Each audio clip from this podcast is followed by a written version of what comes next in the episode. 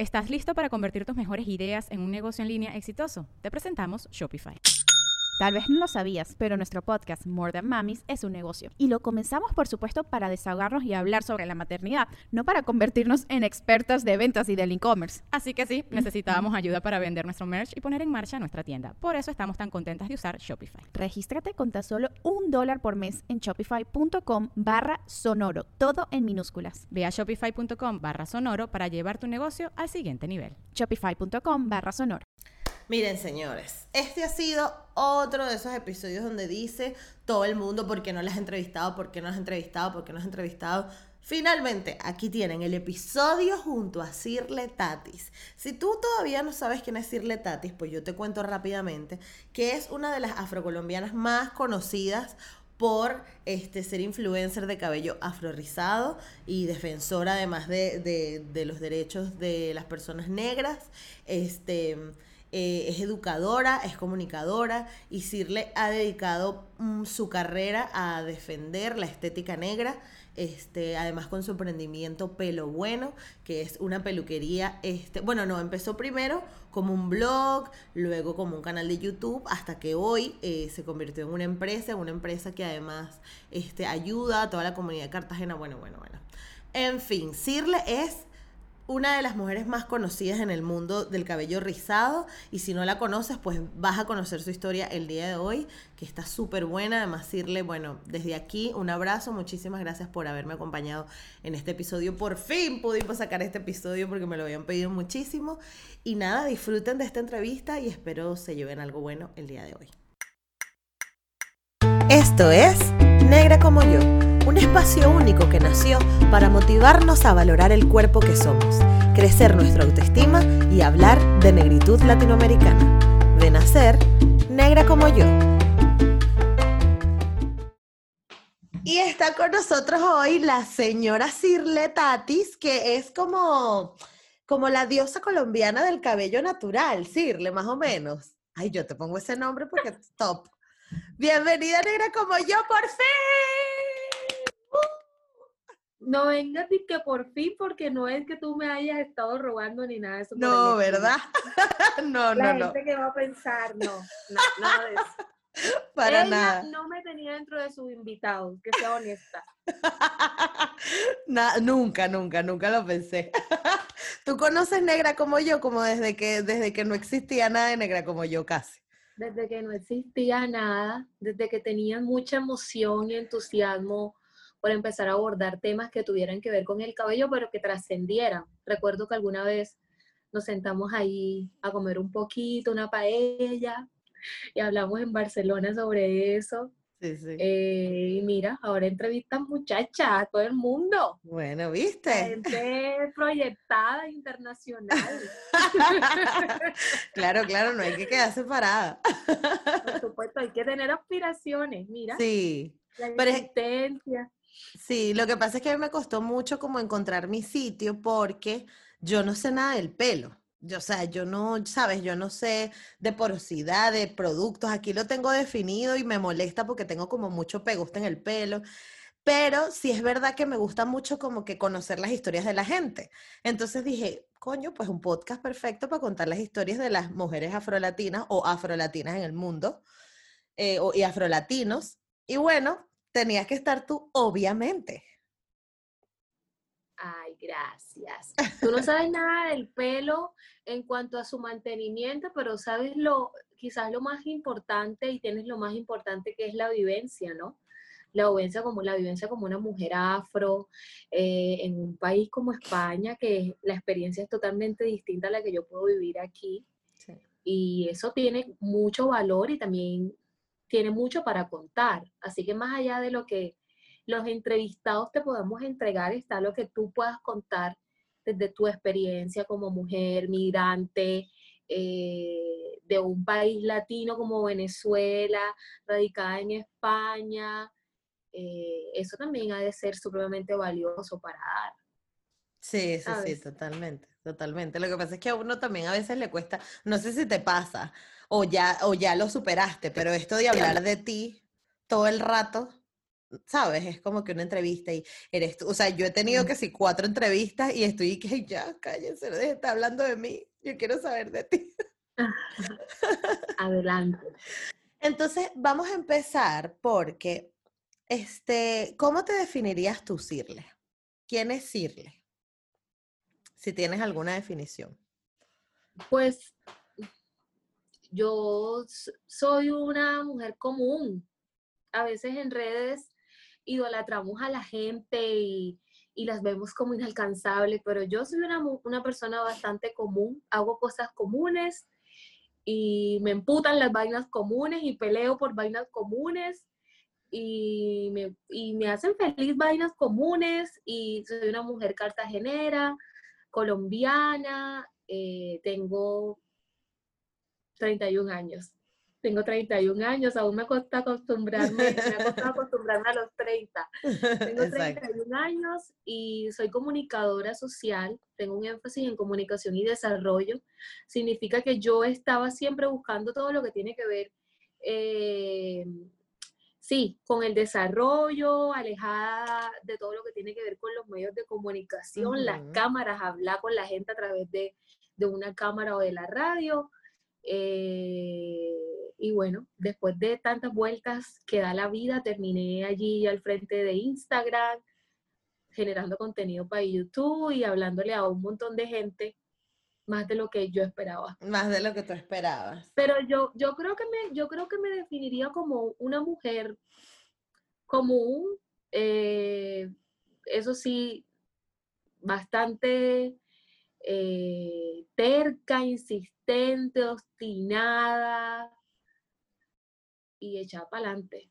Sí, eso, sí, eso sí está clarísimo. Esa es, la manera, esa es la manera en la que mejor me podría definir. Sí, ¿y qué de esas cosas comunes te hacen feliz? Porque dijiste que te hacen feliz las cosas comunes y me dio curiosidad. Anda, a mí me hace feliz comer en casa de mi mamá mote de queso, me hace feliz comer sopa de mondongo, me hace feliz comer en general, me hace feliz cocinar, me hace feliz estar un día completo en mi casa, encerrada, acostada, sin hacer nada, me hace feliz eh, que no haga tanto sol. Por ejemplo, hoy ha hecho un día maravilloso porque estamos siempre en una ciudad con muchísima temperatura y en los días en los que la temperatura baja y uno está como un poquito más tranquila es maravilloso. Te puedes quedar en tu casa eh, sin tanto sofoco, pero sí es como, yo soy súper, o sea, más allá de lo que la gente ve en redes, yo soy bastante tranquila, o sea, yo soy muy hogareña, a mí me gusta estar en mi casa tranquila. Exacto. Eh, y ahora que estoy en los 30, eh, muy poco tengo interés como por estar en la calle, ir a la rumba, pero por ejemplo viajar me encanta, viajar me gusta muchísimo. Viajar Entonces, la calle, pero vamos a organizar un viaje. Depende, exacto, exacto. Sí, ¿sabes? O sea, no es como para ir para la calle a estar en la esquina, no, ya, ya, ya no tanto. Pero sí reunirte con tus amigos, ahora que hemos pasado casi cinco meses en cuarentena y tener la oportunidad de volver a reunirte con tus amigos eh, y compartir algo. Y a mí me encanta cocinar y si es para varias personas me encanta todavía más. Así que puedo reunirme con ellos y cocinarles algo y comer algo juntos y contarnos cosas y reírnos, eso, o sea, para mí eso es maravilloso. Es, eso, eso me hace muy feliz. Es verdad, qué bonito. Pero ¿cómo llegaste a ser la mujer que eres hoy? ¿Cómo, ¿Qué crees que cosas definen tu infancia? ¿Cómo fue? Algo así de que, te acuerdes de, no sé, bonito que, haya hecho al decirle que conocemos hoy? Bueno, yo, yo creo que em, definitivamente mis papás son responsables de como de mis cualidades y, de todo lo que tiene que ver con, con, la manera en la que yo enfrento la vida y cómo la veo y integridad. Eh, mis papás a mí me enseñaron que uno no hace lo que no le gusta que le haga y que, y que uno tiene que ser honesto. También me enseñaron a no meterme en la vida de la gente. Y eso ha hecho que yo sea una persona bastante reservada, ¿sabes? Yo soy muy reservada, tengo mis cosas muy personales, pero tampoco me meto en la vida de otro y no ando pendiente en la vida de nadie. O sea, y yo creo que la gente eso lo percibe. Yo, tú nunca me vas a ver metida a mí en cuentos de que esta dijo, de que esta no dijo, eh, porque yo no ando pendiente de la vida de nadie, yo ando en mis cosas, en, en mis temas, en mis problemas, en mis asuntos, en mis negocios. Eh, No, y que eso como- simplifica todo, ¿no? Claro, y que creo que también son como bastante para estar gastando el tiempo como, como, como me estás diciendo Exactamente. fuera de Pero en grabación. Latinoamérica, pero en Latinoamérica hay como una costumbre muy arraigada del, del meterse en la vida de los otros y Sí, del opinar y, y de y de lo que fulanita hace y de lo que fulanita no hace. Ujú. eh, y a uno se le va la vida pendiente a, a la vida y a los movimientos de los otros y no se encarga de la propia. Entonces, ¿por qué a la otra no le está yendo bien? Pues, ¿por qué será, no? Analiza exacto. mejor, porque a ti no te está yendo bien, en qué estás Total. invirtiendo tu tiempo. Eh, pero mis papás han sido básicamente mis mentores en muchas, en muchas de las, de, de, de- de- de en mucho de, de cómo yo veo la vida y, y cómo resuelvo mi- mis asuntos y, y lo que se me pueda presentar. Eh, pero también en mi infancia, en medio de todo, de todas las dinámicas, muchas veces de la, de, de- de la educación que recibes en Latinoamérica, que entre otras cosas también es machista, eh, mis papás, mis papás me, me, educaron en un ambiente en medio de todo feliz. Yo fui una, una niña feliz. O sea, en el colegio me hacían mucho, mucho bullying, se burlaban de mí, de mi pelo, de mi estatura, de mi nombre, de mi color de piel, porque yo era la manera, pero en, en mi casa eh, los fines de semana éramos felices, escuchábamos salsa todo el día, comíamos. Mis papás siempre han sido mamadores de gallo. Eh, bueno, yo no sé si en, en Venezuela se Sí, dice sí. mamar gallo. Sí, sí, sí. Eh, sí, mis sí. papás siempre han sido mamadores de gallo y, y, y yo heredé esa vaina. O sea, yo soy también una mamadora de gallo todo el tiempo. Eh, y creo que eso ha sido lo que forjó de alguna u otra manera mi carácter. Yo, yo, yo comparto contigo mucho eso de, de, de como una familia que, que todo el día esté como jodiendo y echando broma y, y como que esa tranquilidad, pero, pero de a ti te criaron con orgullo negro o descubriste que era negra después. ¿Cómo, No, cómo? yo eso lo, no, no, yo, yo eso lo descubrí ya cuando tenía 26 años, 27. Mira que mi papá, de, de, de mis papás, mi papá, mi papá es el negro, mi mamá es mestiza, es bastante, tiene tez bastante clara, tiene el pelo más o menos como yo. Eh, y con mi mamá, quizás adelantándome a todo lo que, a, a lo que me vayas a preguntar, con mi mamá después de los 26 eh, arranca, arrancamos un proceso en el que ella empezó no, a- no solo a entenderse como una mujer eh, afro, sino que también le tocó repensar la manera en la que ella se expresaba sobre nosotros y sobre la comunidad negra, porque de alguna u otra manera, y, esto no es como responsabilizando a nadie ni culpándola, yo con mi mamá hice las paces hace rato con respecto al no haberme dado, al no haberme entregado una educación que me hiciera más sentir, me hiciera sentir más orgullosa de quién soy. Pero es que ella la educaron de la misma manera. Entonces, Exactamente. eh, no sé si te hace, no sé si se te hace familiar eh, que la persona de tez clara se sienta de alguna u otra manera superior a los que somos más oscuritos porque es que ella es más clarita. Y yo cuando a los 26 y los 27 años lo entendí, eh, yo no me lo guardé y le hice saber a ella que estaba en un error, que es Mm. que no es mejor ella ni es mejor mi hermano menor porque son tres tonos más claros que yo ni estoy yo por encima de ellos por, ser, por tener tres tonos más que ellos. Y no, definitivamente Gisette, a mí no me enseñaron a sentir orgullo por, ni por mi estética, ni por mi pelo, ni, ni, por, ni por mi color, ni por nada. Yo recuerdo que mi papá sí desde siempre se, se nombró como un hombre negro orgulloso de quien era.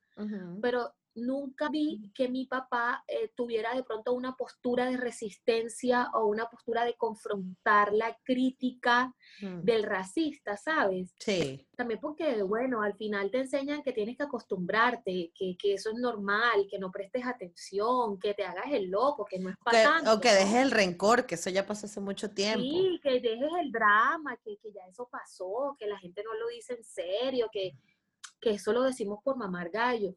Pero mi papá sí, sí, sí se, sí se expresaba como un hombre negro orgulloso de su color, Mm. de su color, de quién era, de ser un hombre negro.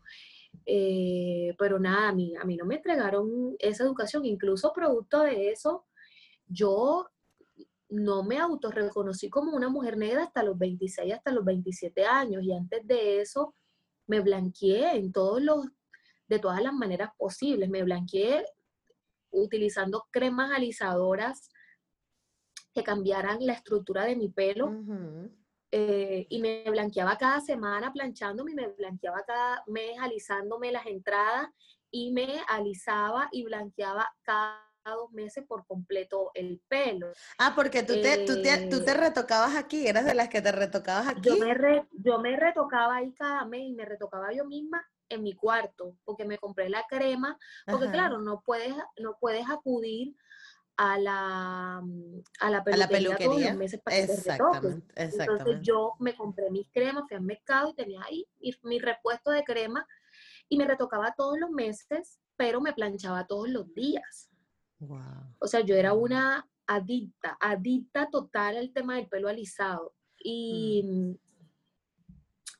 Pero también desde el discurso me blanqueé todo el tiempo. Yo creo que antes de los 26 nunca me autorreconocí como una mujer negra. Es más, eh, cuando en alguna oportunidad me preguntaban o me preguntaron si yo eh, me consideraba para los censos, para los papeles que tienes que llenar la universidad, para, para cualquier requisito que, que- que haya que llenar, yo recuerdo que, que, que yo cuando antes, cuando tenías esa posibilidad y ese vacío en los formularios, yo escribía morena, trigueña, Claro. pero, pero pero nunca no. pones, pero nunca pones negra, ni nunca pones afrodescendiente, ¿no? Afrodescendiente. Claro. porque, porque no autorreconocerte como una mujer negra de alguna u otra forma te aleja de lo que quieres, de lo que no quieres ser. De lo, Y la verdad es absolutamente. que- y, y la verdad es que uno, en medio de todas estas prácticas de blanqueamiento y, y del, y del convencimiento de que es- está mal ser negro, uno no quiere ser negro. Exactamente. Total, total. Y esas que- cosas que en tu adolescencia habían cosas que te daban vergüenza más allá del pelo de ti. Cosas que luego tuviste que trabajar o que de Sí, repente te diste cuenta de que, coño, yo estaba sufriendo por esto y resulta que no era la gran cosa, ¿no? Claro, es que eh, a las mujeres negras en el Caribe no solo nos enseñan a odiar el pelo, Gisette, o Mm. sea, nosotras crecimos creyendo que nuestro cuerpo en general estaba mal. Mm, Entonces, a mí no me gustaban mis caderas, no me gustaban mis piernas, no me gustaba mi trasero, no me gustaba, hasta cierto punto no me gustó ser incluso, yo no soy una mujer extremadamente alta, yo mido unos 70, pero eh, tengo piernas largas, entonces creo que me veo más alta de lo que realmente soy. Y las mujeres colombianas, las mujeres colombianas no es que sean pues altísimas por herencia, Ah, entonces yo, yo, yo como que resalto siempre un poco. Dentro de un grupo yo siempre me voy a ver más altica que muchas. O sea, hasta cierto punto eso también me afectó. Pero, por ejemplo, eh, en el colegio, tanto el bachillerato como la primaria, yo era de las más negras en, el, en, en los salones siempre. Y Cartagena es una ciudad eh, mayoritariamente negra pero yo era de las más negras en los salones. Entonces era la más negra, era la que tenía de los nombres más raros, pero también era la que tenía el pelo rucho. Entonces ya después, cuando lo tuve alisado y re- recibí un poco de aceptación por parte de mis amigos en, en la primaria, luego pasó al bachillerato, entonces el problema no era tenerlo rucho, sino cara lo tenía alisado, entonces el pelo alisado no era como el liso. A mí me generó complejo mucho, o sea, mucho de todo lo que tiene que ver con mi corporalidad y con ser un sujeto negro, eh, me afectó, me, me, afectaba muchísimo, muchísimo. Y cuando... Y me cuando, criticaban y se burlaban de mí por ello, claro está. Y cuando, cuando te tocó relacionarte a nivel sentimental, ¿tú sentiste que de alguna forma tus parejas se aprovechan, porque eso pasa mucho, ¿no? Que se aprovechan como de esas inseguridades que tú tienes para manipularte o no, o, o, tus relaciones sentimentales. O sea, ¿cómo, cómo fue Sirle al relacionarse emocionalmente o sentimentalmente con, con alguien? Porque, te lo digo porque yo creo que ahí, te lo digo porque estoy intentando como conectar contigo, ¿no? Este, el podcast se llama Negra como yo, entonces yo busco negras como yo. Y eso es algo que a mí siempre me ha afectado muchísimo. O sea, sí, a mí también me da vergüenza el cuerpo, pero como que mi día a día no me afectaba hasta que me tocaba ligar con alguien, con un tipo, ¿no? Entonces ahí era donde salían todos mis demonios. ¿Estás listo para convertir tus mejores ideas en un negocio en línea exitoso? Te presentamos Shopify. Tal vez no lo sabías, pero nuestro podcast More Than Mamis es un negocio y lo empezamos por supuesto para desahogarnos y hablar sobre la maternidad, no para convertirnos en expertas de ventas y del e-commerce. Así que sí, necesitábamos ayuda para vender nuestro merch y poner en marcha nuestra tienda. ¿Y cómo suena con Shopify? Llegó otra venta. Shopify es la plataforma de comercio que está revolucionando millones de negocios en todo el mundo. Ya seas un emprendedor desde tu casa o desde donde sea, Shopify es la única herramienta que necesitas para iniciar, administrar y hacer crecer tu negocio sin dificultades. Con Shopify puedo gestionar pedidos, envíos y pagos desde cualquier lugar, brindándote toda la información y estadísticas de tus ventas al detalle. Regístrate para un periodo de prueba con tan solo un dólar al mes en shopify.com barra sonoro, todo en minúsculas. Ve a shopify.com barra sonoro para llevar tu negocio al siguiente nivel. Shopify.com barra sonoro. ¿Cómo fue en tu ¿sabes caso? Que, Sabes que eh, yo hace poco publiqué la historia de mi transición capilar. Eh, que la gente creería que, que, era una historia pasada y que ya había contado, no, después de cuatro años hablando del pelo, yo nunca había hablado de la transición mía porque era un tema fuerte para mí. Yo quizás cuando tuve mi primera, mi primera relación como ya un poco más seria o que amerite que yo esté mencionando en este momento, no, no recibí ningún tipo de presión con respecto a lo que tiene que ver con respecto a mi corporalidad, ni nada por el estilo. Era una relación con un hombre negro. Eh, pero cuando la relación se acabó, yo eh, dependía tanto emocionalmente de esta persona que yo sentí que por mi forma física, todo lo que tiene que ver con mi fenotipo, eh, yo no iba a, encontrar a, más nadie. A, encontrar a más nadie. Y eso hizo que yo eh, entrara en otro ciclo en el que cada vez me alejaba más de mi propia estética. Entonces ahí dejó de ser solo alisado para convertirse en el alisado con la extensión más larga que pueda existir, con el pelo más liso, más negro y más, eh, tú en el comienzo utilizaste una palabra bien chistosa que decimos aquí, bien top, el pelo más top de la Universidad de Cartagena. y, y, claro, yo no podía tener un peso, yo literal tenía lo que mis papás me daban todos los días para ajá, para ir a la universidad, pero yo tenía el pelo más top de la Universidad de Cartagena. Y me volví dependiente de las extensiones. Eh, y también mi manera de, desenvolverme, mi manera de presentarme, mi manera de vestirme, mi manera de narrarme, también cambió muchísimo. Entonces era como a kilómetros de distancia de la persona que hoy soy.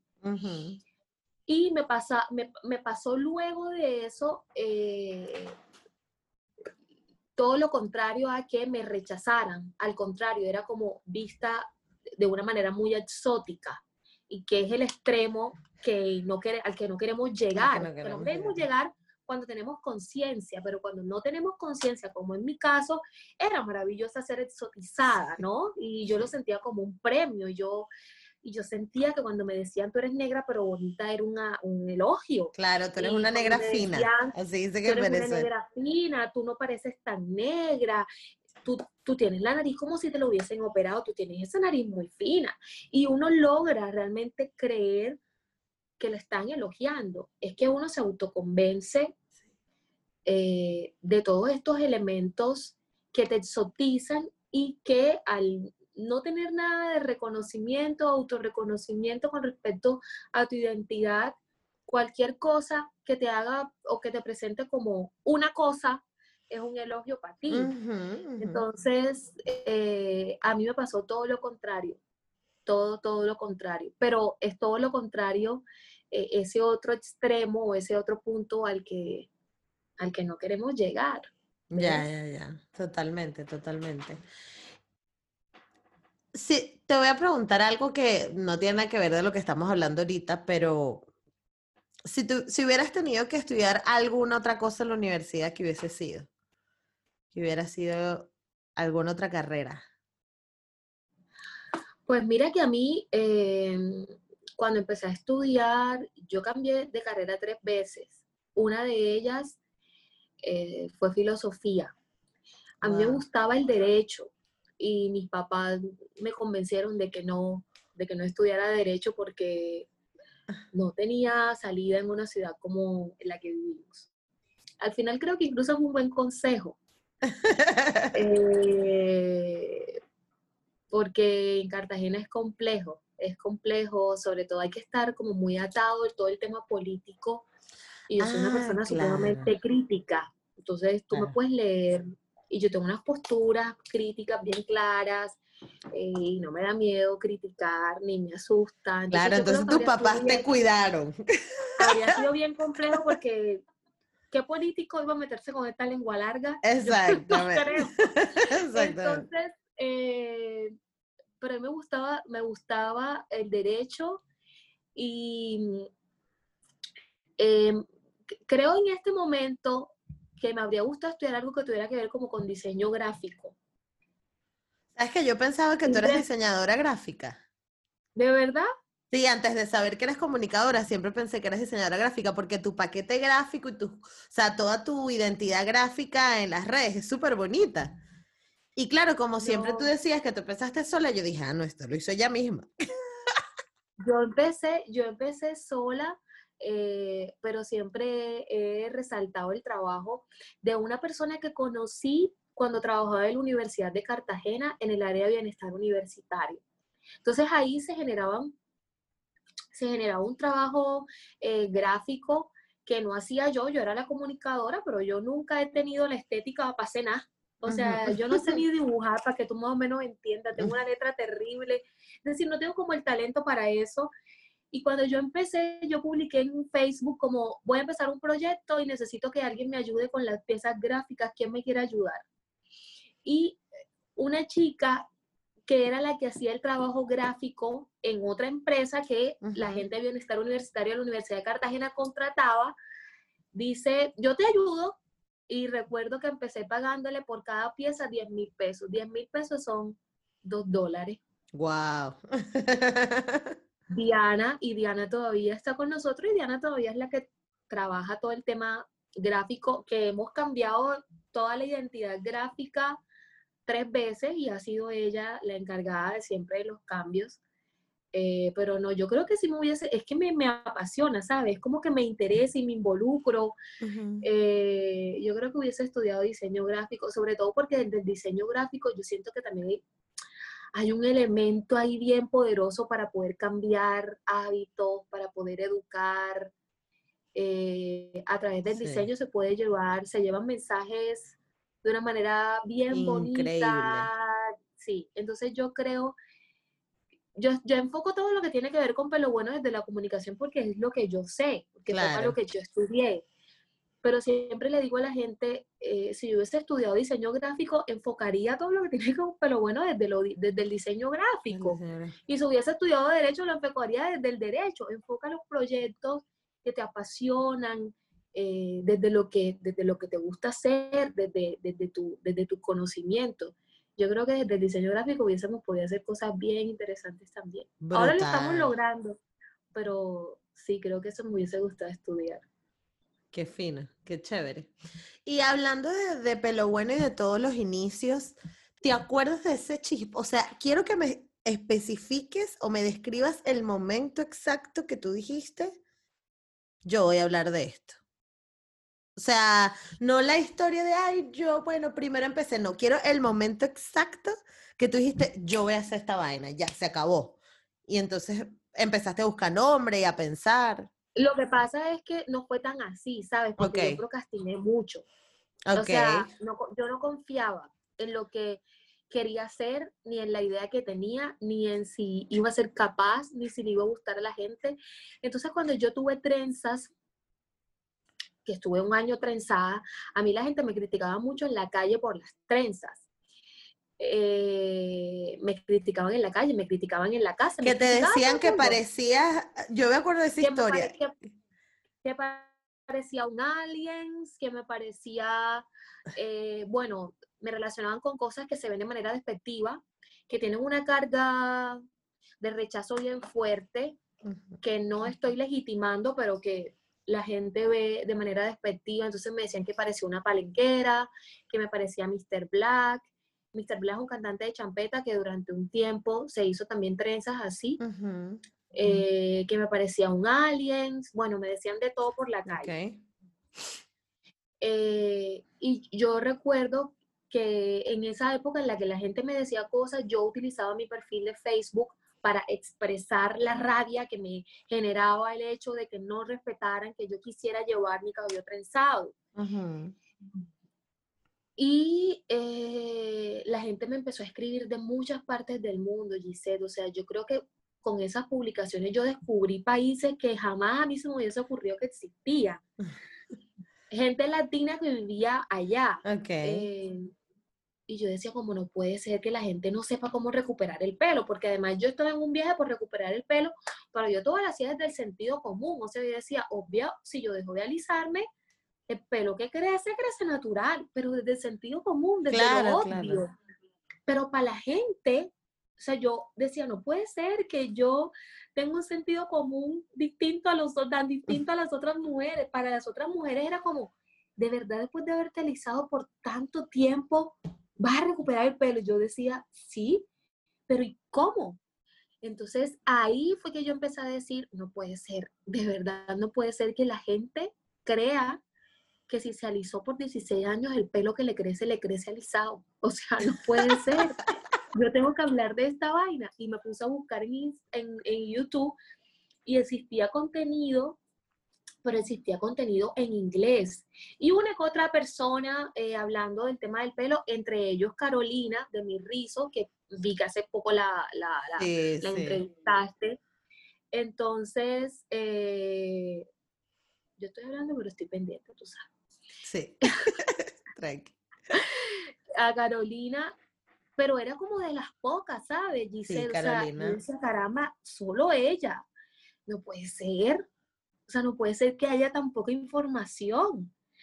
Que además Carolina, cuando empezó a hablar de su pelo y esto, pues ya ella tenía su pelo natural, yo creo.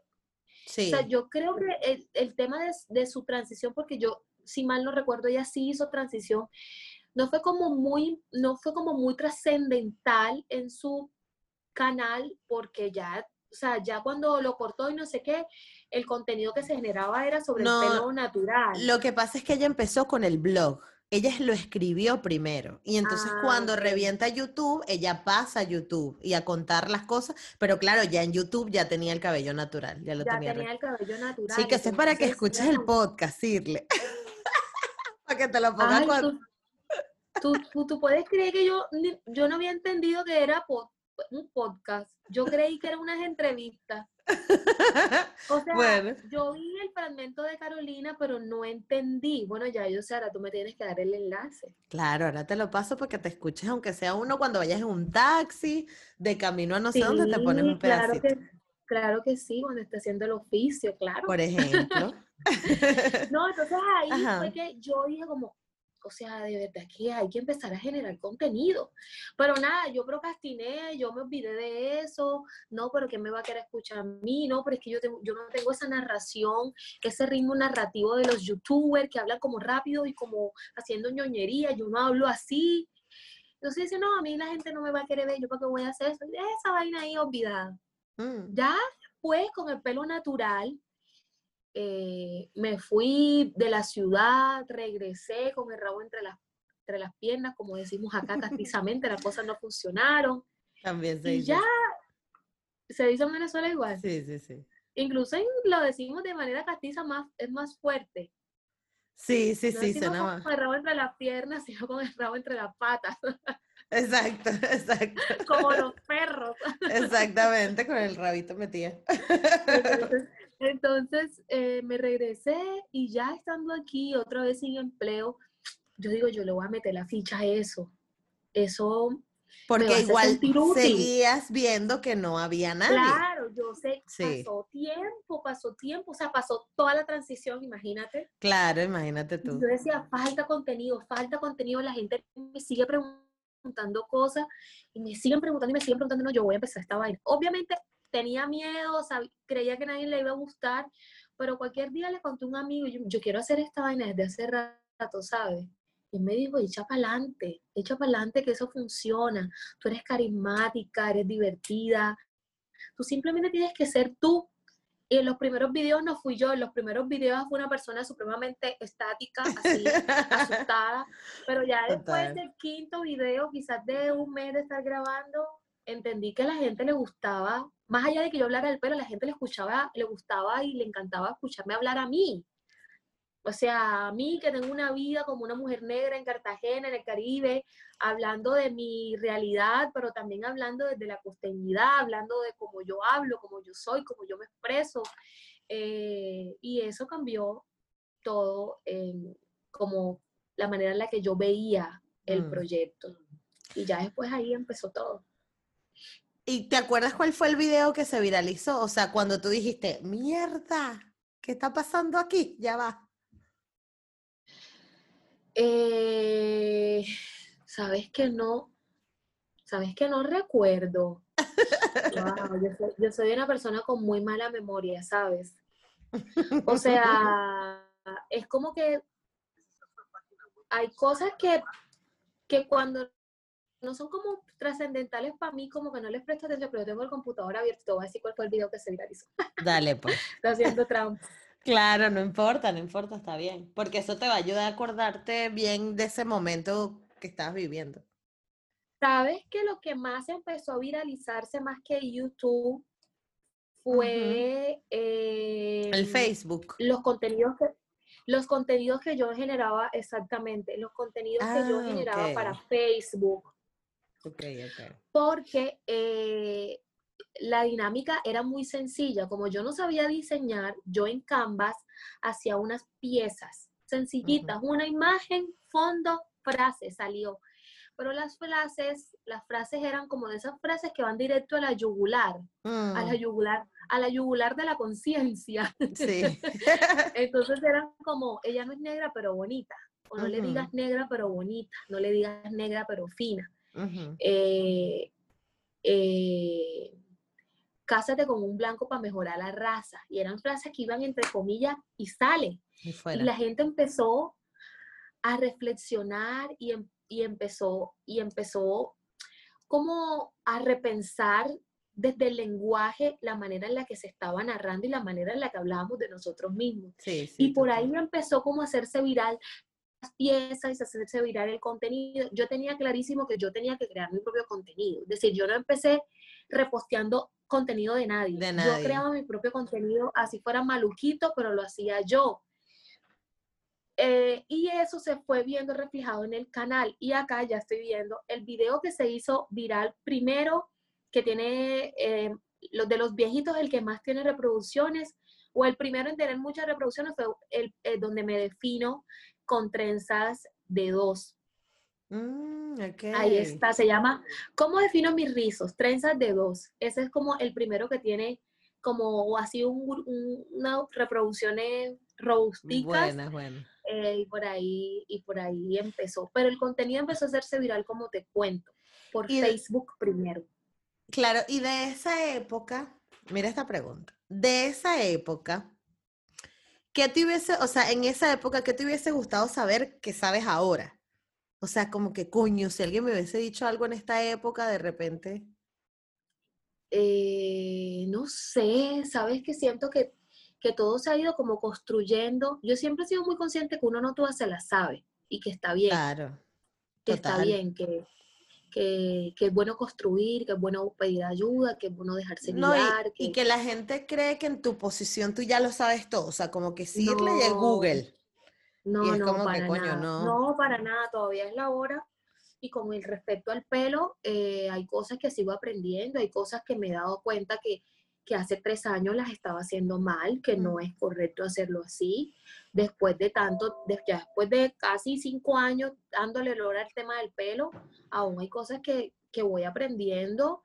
Y con respecto a todo lo que tiene que ver con lo identitario y con el empoderamiento femenino y con la reivindicación estética y la defensa de los valores estéticos, yo todavía eh, siento que, que, que, no sé nada, o sea, que, que me falta muchísimo por recorrer y me falta muchísimo por formarme. Así que no hay como algo que yo, que yo dijera, ay, si lo hubiese hecho así eh, con respecto ya al proyecto directamente, sabes que no, siento que todo se ha dado como se ha El desarrollo pero bueno, como se ha tenido que dar, porque también me ha permitido a mí crecer junto con el proyecto. Eh, yo, a mí nunca me ha interesado como salir de la nada y de repente tener algo muy gigante. Yo siempre intento, mira, vamos a empezar de a poquito. Empecemos de a poquito, empecemos de a poquito, porque también empezar así te permite a ti ir descubriendo, ir aprendiendo de la mano del proyecto. Entonces es que el proyecto empezó grande y tú estás todavía chiquito y no tienes cómo manejar ni cómo administrar o gerenciar algo gigante. Claro. Entonces, eh, así fue. Así fue al comienzo cuando yo arranqué con Pelo Bueno, yo, recibí, yo recibí muchas ofertas de gente que me decía, te doy un capital para que lo explotes. Y a mí nunca me interesó, ¿sabes? O sea, sí, yo incluso teniendo como un año y medio con pelo bueno, una persona me ofreció plata para abrir una franquicia. Y yo decía, no, es que yo no, no puedo abrir una franquicia porque abrir una franquicia para que la marca y para que la esencia o el espíritu de la marca no se pierda, tienen que existir protocolos hasta para decir hola. Eh, y yo no tengo protocolos, o sea, yo tengo primero que lograr entender cómo funciona, tengo que entender primero mi negocio, tengo que crecer con él, tengo que aprender, y entonces ya después yo miro. Eh, y no, y no, nunca, o sea, nunca quise como ir corriendo con respecto a, pero bueno, es como que él ha ido creciendo ahí al lado mío. Y yo he ido creciendo junto con él. Y, y eso hace que, que no se me quede grande. Totalmente. que, que, no se represente, que no represente un reto que yo que fui la que lo creé, eh, no pueda manejar. Te sobrepases, claro que sí. Sí, sí, te entiendo totalmente.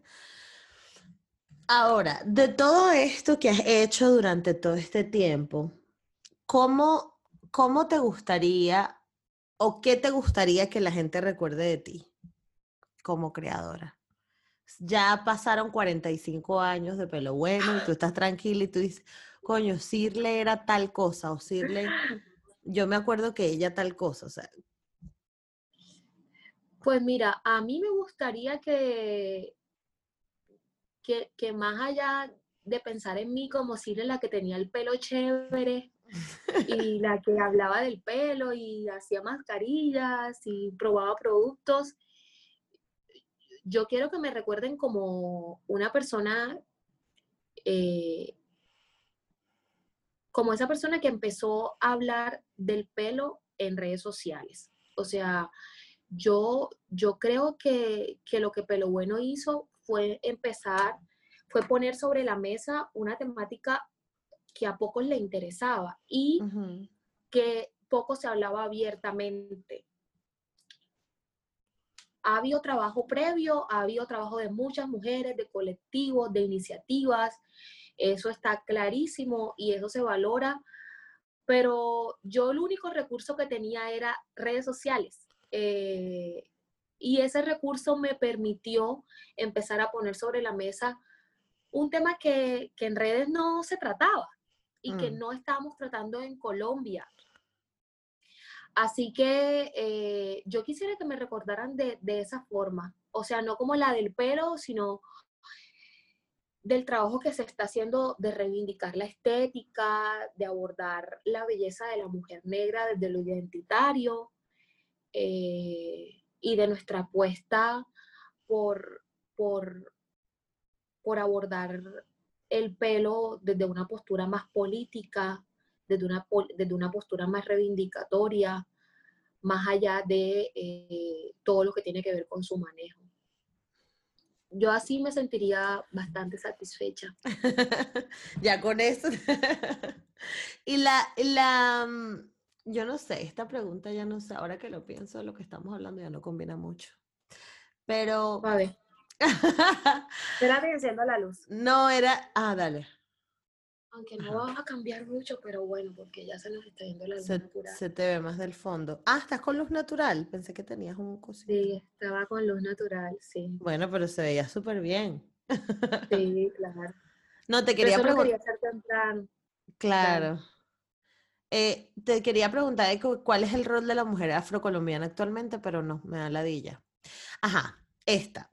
¿Qué es lo que te da curiosidad actualmente? Por ejemplo, esta pregunta me la robé de otro podcast que me gusta mucho, pero es que siento que a, a ti me da curiosidad hacértela, no es que la haga siempre.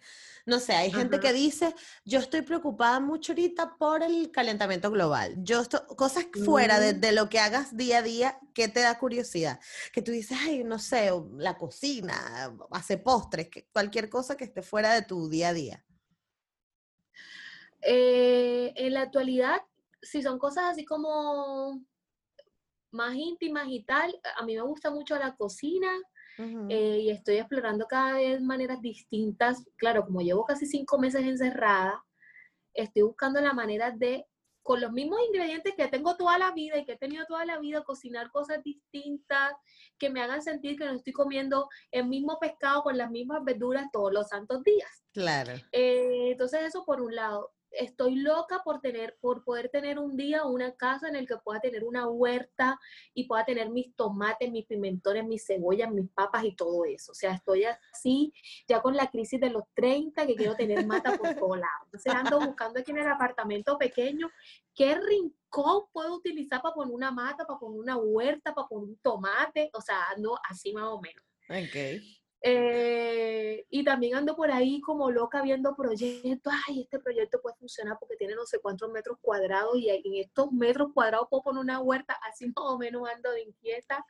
Así que el tema de la siembra y de poder un día tener tus propios alimentos me tiene de verdad loca.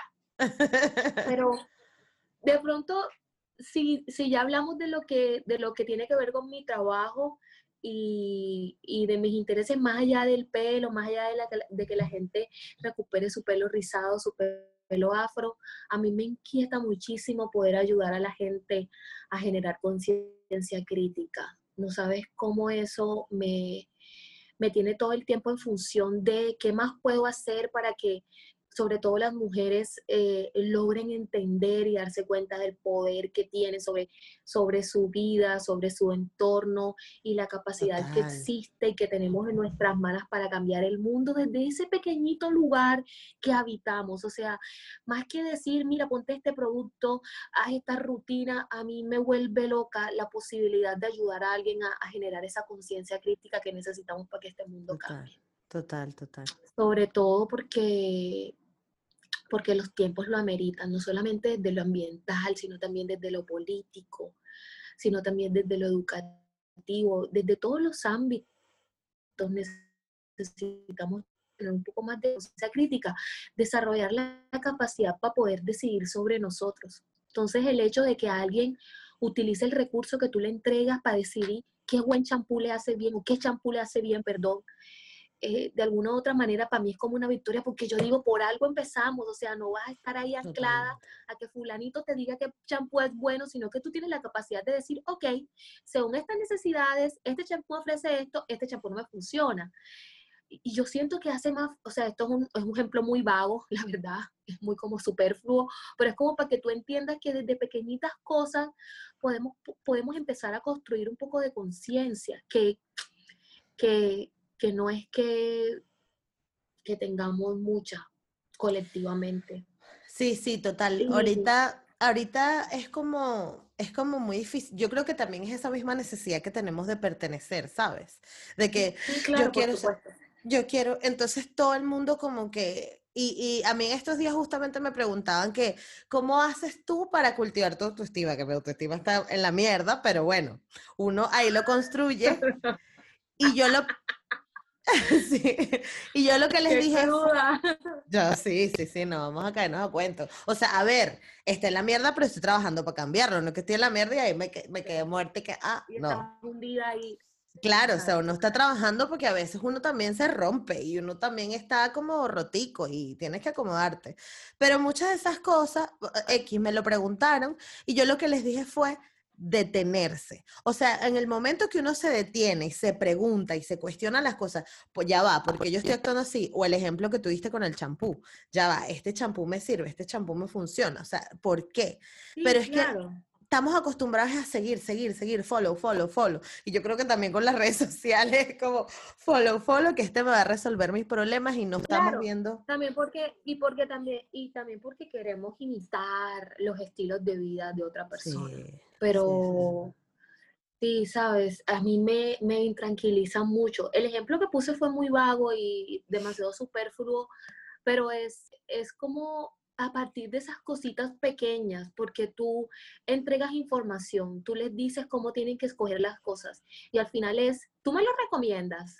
Y yo digo, no, es que no es que si yo te lo recomiendo, yo necesito, o sea, yo deseo, más que yo necesito, yo deseo que tú tengas la capacidad de decidir qué te hace bien, qué se ajusta a tus necesidades, qué se ajusta a tu economía, qué se ajusta a lo que estás buscando, qué sea, o sea, qué se ajusta a ti.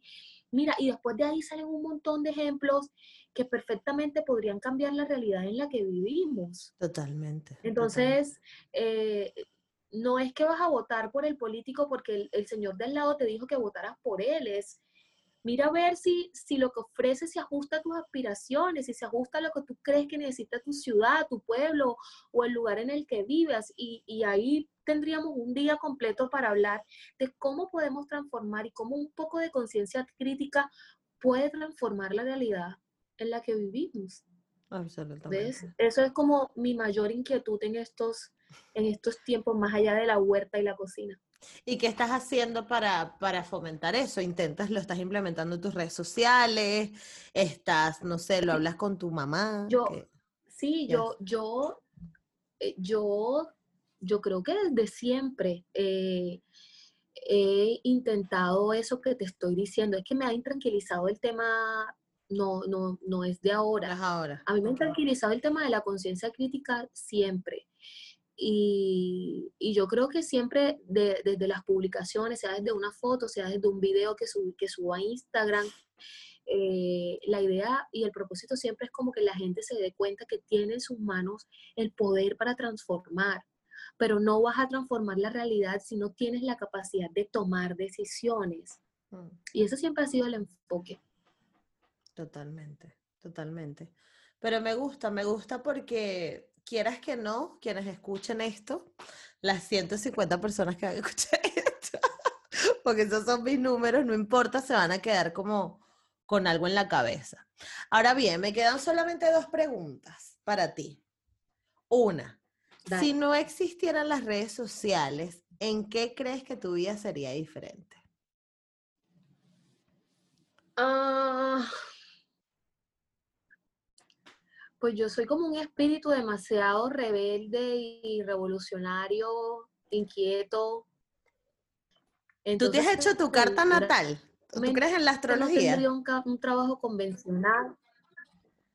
No, yo soy, entre otras cosas, bastante escéptica, entonces yo no creo en ah, coño. Porque es que tú tienes que tener algo en acuario. yo sí Yo soy Pisces. Pero seguro tienes, yo, sé que eres Pisces. No, porque la gente me pregunta. Claro. No, pero debes de tener algo en acuario, la luna, el ascendente, algo. Los Pisces no tengo una idea. como tú. Sí, ¿tú crees? ¿Pero por qué? O sea, ¿qué, qué te hace pensar eso? Bueno, no sé, ojo, yo lo digo, mi mamá es, es psicoastróloga y yo lo que sé lo sé es por ella. Pero eres ajá. muy... En, en Venezuela le dicen patebola, o sea, como que todo te da igual, es como que tú vives en tu mundo. ¿Es o no es? Y no lo digo porque te conozco, te lo digo porque mi hermano es Piscis y es la misma vaina, no sé. Y es como que el mundo se está cayendo y él está que... Pero bueno, ya. Y uno Bueno, que cada quien mira cómo se levanta. No, tampoco tan así. No, tampoco tan así. Pero es, o sea, si mi postura es así como con respecto a la vida del otro, o sea. Exacto, sí, sí, sí, total, total. Total, total. Pero, Pero tienes ese toque rebelde que eso es muy acuario. Entonces a lo mejor tienes algo en acuario, pero bueno, si no. yo, o sea, yo seguramente no tendría un trabajo convencional y seguramente Ajá. tampoco sería, estaría emprendiendo desde otra, ma- de Total, otra ¿no? manera, desde otro escenario, pero segu- seguro no, seguro no, no sería una, no, no estaría empleada en alguna empresa. Exacto. Porque, porque ya sabes, este espíritu es un complique, mija. Exacto. Sí, sí, sí, no pero yo, pateador. pero, no, no, yo, pero yo sí creo que, que a mí, ¿sabes una cosa? Que lo que me estás preguntando me hace acordarme de algo que siempre he pensado, que a mí no me da miedo que las redes sociales se acaben, Ya, ni me da total. miedo, ni que ni me da miedo que Pelo Bueno tampoco se acabe. O sea, yo, yo no le tengo miedo. Yo no le tengo miedo ni a quedarme sin pelo, no le tengo miedo a las canas, no le tengo miedo a que Pelo Bueno se acabe, no le tengo miedo a que las redes sociales se acaben. Yo siento que con, que, que, que con mi espíritu, siento que con mi, con mi positivismo y con la convicción que tengo eh, y toda esta creencia de que, de que soy capaz, o sea, yo me Ujú. convencí hace rato, Giselle, de que yo soy capaz de lograr lo que yo quiera. Yo creo Es que que arrecha, me encanta. sí, marica, o sea, y cuando eso pasa, tú pierdes el miedo. Yo tengo Total. miedo, tengo muchos miedos, tengo un par de fobias, de peladita tengo fobias. Cosas que la gente dice, pero eso es una pendejada. Y yo le tengo fobia a algunas cosas. No lo voy a revelar porque la gente se aprovecha de las fobias y entonces ya después uno está ahí. Ay, sí. Pero no, pero yo tengo muchas fobias. eh, pero, ¿sabes? Miedo a, a lo que pueda pasar si algo de esto que acabo de mencionar llega a faltar. No lo tengo. O sea, yo creo que tengo la capacidad de levantarme cuando algo de eso falte. El pelo, por ejemplo, que fue lo que me marcó el camino eh, en el que estoy en este momento y, y- y- y- y va a sonar extraño, pero el, el hecho de recuperar mi pelo me ha dado mucho de lo que tengo ahora en este momento, incluso desde lo económico. Tampoco me asusta. Creo que el día que el pelo me llega a faltar, ya el pelo me dio todo lo que tenía que, tenía que darme. Exacto, ya cumplió su función. me dio un tremendo empujón para que yo descubriera que yo soy bella no por él, sino por lo que yo soy como, una, como mujer. Y me dio un tremendo empujón para que yo entendiera que, que mi valía, que, que, que lo interesante de mí es, es, es, es lo que yo soy, lo que yo tengo para dar, lo, lo que yo transmito, lo que yo, lo que yo concibo, lo que tengo aquí adentro y no lo que tengo encima. Entonces, eh, tampoco le temo, tampoco le temo a eso. Así que no sé qué estaría haciendo, pero seguramente eh, Algún emprendimiento. Seguro estaría emprendiendo, seguramente. Qué fino. Y por último, ¿a qué mujeres admiras? ¿O cuáles Bueno. mujeres admiras? Eh, Yo creo que admiro a muchísimas, eh, pero son mujeres que, que, bueno, que todo el que está en el camino eh, de entender de dónde viene y, y- y como tú que estás por ahí intentando aprender y estudiar sobre, sobre afrolatinidad, llegamos a admirar, porque casi que construyen la hoja de ruta para que uno Total. empiece a entender de dónde viene. Entonces, como que no, no es que vaya a decirte nombres que desconozcas. Hay dos mujeres en particular, una de mi vida personal y otra eh, que es básicamente una celebridad, si lo pudiéramos decir, yo admiro, lo, lo, conté hace muy poco. Bueno, primero te voy a decir que es la celebridad. Yo admiro muchísimo a Chimamanda. Ay, increíble. Eh, Chimamanda fue de las primeras escritoras negras que yo leí. Hmm. Eh, y su libro Americana fue de los primeros que yo leí. Y el libro no habla específicamente del pelo. Bueno, sí. O sea. Cuando ella está con todo este tema del pelo. Claro, y tal. cuando se trenza, cuando va a la peluquería para que la trencen, cuando tiene que enfrentar la opinión de los demás y en el trabajo por el tema del pelo. Por supuesto, pero no te vas a encontrar con un libro que, que, que, gira en torno al ah, pelo, gira en torno más al, al, ser una mujer negra en un país extranjero o al ser una persona africana que regresa de un país extranjero, de ahí el, el nombre americana, que es como se le dicen a los africanos que regresan de que regresan de Estados Unidos. a África. Entonces, eh, ella fue de las primeras mujeres y leerla a ella eh, puso como en contexto una, una realidad que, aquí, también, aquí también vivíamos o vivimos todavía, desde lo, desde lo laboral, desde lo emocional, desde lo afectivo, desde las relaciones amorosas.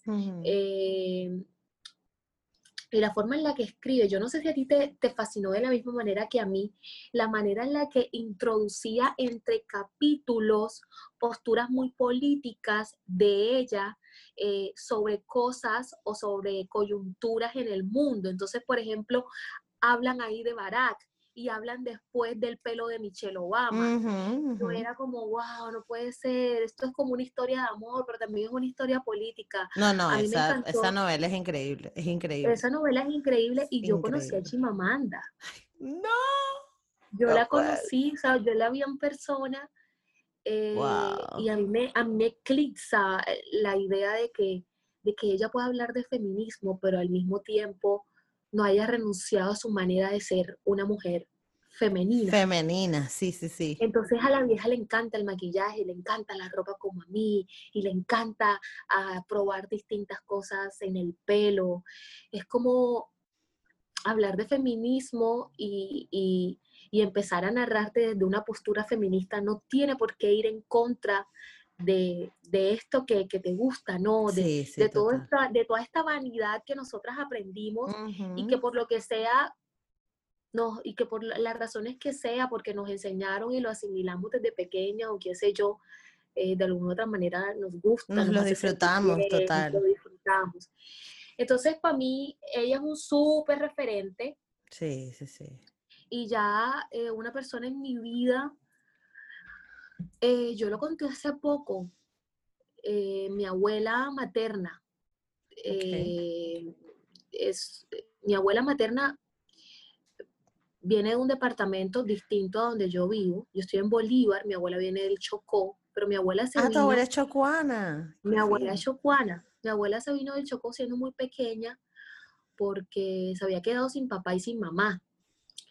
Y siendo muy, muy pequeña, a los diez y pico, 15, menos de 15 años, se vino para Cartagena. Y acá, eh, trabajando en casas y haciendo, bueno, el trabajo que les toca a muchas mujeres negras, limpiando la janja de otros, eh, echó para adelante y conoció a un hombre que es el abuelo, que es mi abuelo, el papá de mi, de mi papá, que murió hace muchos años y yo no llegué a conocer le tocó enfrentar eh, el rechazo de la familia de mi abuelo por ser una mujer negra. Bueno, basta o sobra decir que eh, la familia de mi abuelo luego la quiso muchísimo eh, y ella con su manera de ser, con su manera de ser como que los doblegó. Que mi abuela era una mujer encantadora, era, ella era pura alegría, era como, ella era el alma donde estuviera, donde sea que estuviera, incluso siendo una mujer ya vieja o una anciana. Y para mí ella ha sido un gran referente porque logró entregar educación, entregar seguridad alimentaria, entregar bienestar. Cuando llegó a esta ciudad sin nada, Giselle, nada, nada era nada. Así que esas son como dos de las mujeres que yo más admiro. Después están mujeres como Angela Davis, Bill Hoops, la propia Michelle, Michelle Obama. Mm. eh, pero esas dos principalmente. Sí. Ca- Casi, yo porque no soy tan llorona, pero casi, casi me haces llorar porque mi abuela materna justamente tiene una historia muy similar. Mi abuela viene de un pueblo mayormente negro y se vino a Caracas también igual a trabajar en casas de familia, planchando, todo esto, y así fue como levantó a los hijos. Y mi abuela quedó viuda, mi abuela le pasó fue que quedó viuda, muy joven, y, Ah. y el, el esposo, porque es el primer esposo de mi abuela, murió de una forma muy fea. Entonces, claro, ya todo Ujú. ese trauma y tal, mi abuela estuvo de luto como cinco años, vestida de negro, encerrada en negro. Este, y bueno, murió hace, hace dos semanas, creo ya, hace tres semanas. Entonces, me, que- me, me quedé como que con el corazón hecho una pasita porque, bueno, le extraño mucho, pero bueno, ya tocó. Entonces, este, nada, para finalizar, de verdad, nada, queda más que agradecerte por el tiempo, porque sé que, que vas a tope. Y no, ¿tú crees? Este, y nada, de verdad, de verdad fue un placer haberte tenido porque tú tienes, es lo que te decía antes, que a mí me gusta mucho tu discurso, o sea, yo te admiro demasiado por eso, porque tienes Ay, como un discurso súper, súper bonito y, y, y muy honesto, y eso llega mucho, y yo creo que ese es el secreto de, de tu éxito, o, o lo que tú quieras ver como éxito, ¿no? O lo que nosotros vemos como éxito desde fuera. Este, Gracias. Así que bueno, nada, siempre es un placer verte eh, y gracias por estar en yo. Gracias, Gisette. No, gracias a ti por la invitación. Ella de verdad sí ha sido insistente. Era mamadera de gallo lo del comienzo. Pero bueno, ya aquí están. Las cosas son cuando tienen que ser, cuando Sí. tienen que darse, muchacha. Totalmente, totalmente.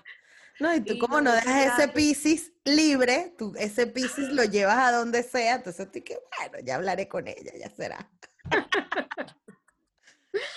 Entonces, no, muchas gracias por la invitación. Espero que todo vaya súper bien, que logres entrevistas más fenomenales que esta. Sí, no, cuando entrevisté a Chimamanda, ya te contaré.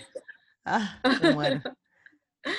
Eh, bueno, por ahí nos estamos viendo y Sí. recuerden que, ah, tú les pones allí como el Instagram, ¿verdad? Sí, claro, pero si lo quieres decir, Ah, bueno, recuerden que podemos vernos por allá, eh, por mi cuenta de Instagram. Soy Cirle, pero bueno, Cirle con C de casa. Eh, y nada, gracias por verme y gracias a ti. Gisette. Gisette, un beso. Siempre te he cambiado, siempre te he cambiado. Me pones el nombre como tú quieras. Y me hace sentir tan mal porque yo soy la persona que más critica que cambien el nombre, porque odio que me cambien el mío. Y cuando te lo digo mal, yo digo, ay, no. Pero a ti ¿qué te dicen mal tu nombre. De Tu nombre es súper fácil. Me dicen, me dicen Shirley, Shirley, Shirley, Ser- puede me dicen ser. Serly, me dicen Serly, Serly se llama mi mamá. Y yo que ni, la- ni que la conocieran, oye. Exacto. Qué No, y locura. me no, dicen de todas las formas, de todas, Qué fuerte. Es demasiado fácil decirle ya. sí, O sea, no sí. Y Bueno. yo no sé por qué. Ah, Bueno. no, peor. Entonces cuando ven mi nombre completo, el Tatis, sé que el Tatis Claro. es nombre. Se me Ah, dice. Tatiana. Yo como sea, de verdad no. Tú No hay no una pegas manera uno. de que alguien. Oye, Ya, qué ya, ya. cosa. Eso pasa, eso pasa. No, a mí nada más me dicen Gisette o Gisette, que es el nombre que me puso mi mamá. O sea, yo me llamo Gisette, pero na- todo el mundo que lo lee me dice Gisette y ya yo estoy acostumbrada demasiado a Gisette. Así Ah, bueno, que pero yo no te digo Gisette porque yo, porque yo crea que así es tu nombre. Cuando uno, cuando uno pone el acento de esa manera, es cariñoso. Ah, no, sí, sí, sí, total, total. No, no, no, lo sé, lo sé. Lo digo es porque, porque a mí me lo cambian, pero a mí me da igual también. O sea, son los dos Ah. cambios que, que... Ah, no, o Ginette, pero ese es alguien como que muy espalomado que no me conoce. Bueno, pero ya eso es Sí, ya se otra pasa. persona. Exacto. bueno, gracias, mi reina. Ah, Nos vemos. Gracias. Bueno, ¿qué les puedo decir? O sea, Cirle es, eh, es una mujer increíble. Muchísimas gracias, Cirle, nuevamente por haber estado conmigo. Recuerda que si quieres saber más de Ella, en la cajita te voy a dejar este, todos los contactos para que, para que la sigas y para que puedas saber más de, de, sus proyectos. Y a mí me puedes seguir en Negra como yo en todas partes. Y recuerda que estoy en Anchor, en Spotify, que estoy, que estoy, que estoy de Sevilla ya.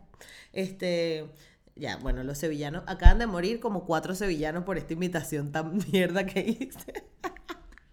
es que siempre me ha dado curiosidad lo del este. Bueno, bueno, whatever.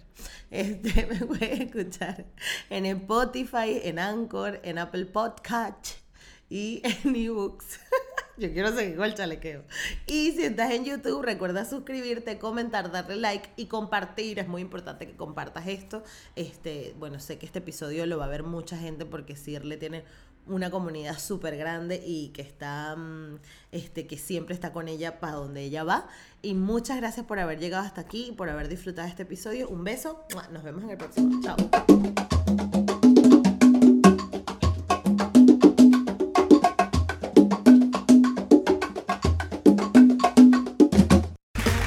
Okay, round two. Name something that's not boring. A laundry? Ooh, a book club. Computer solitaire, huh? Ah, oh, sorry, we were looking for Chumba Casino. That's right. ChumbaCasino.com has over 100 casino style games. Join today and play for free for your chance to redeem some serious prizes.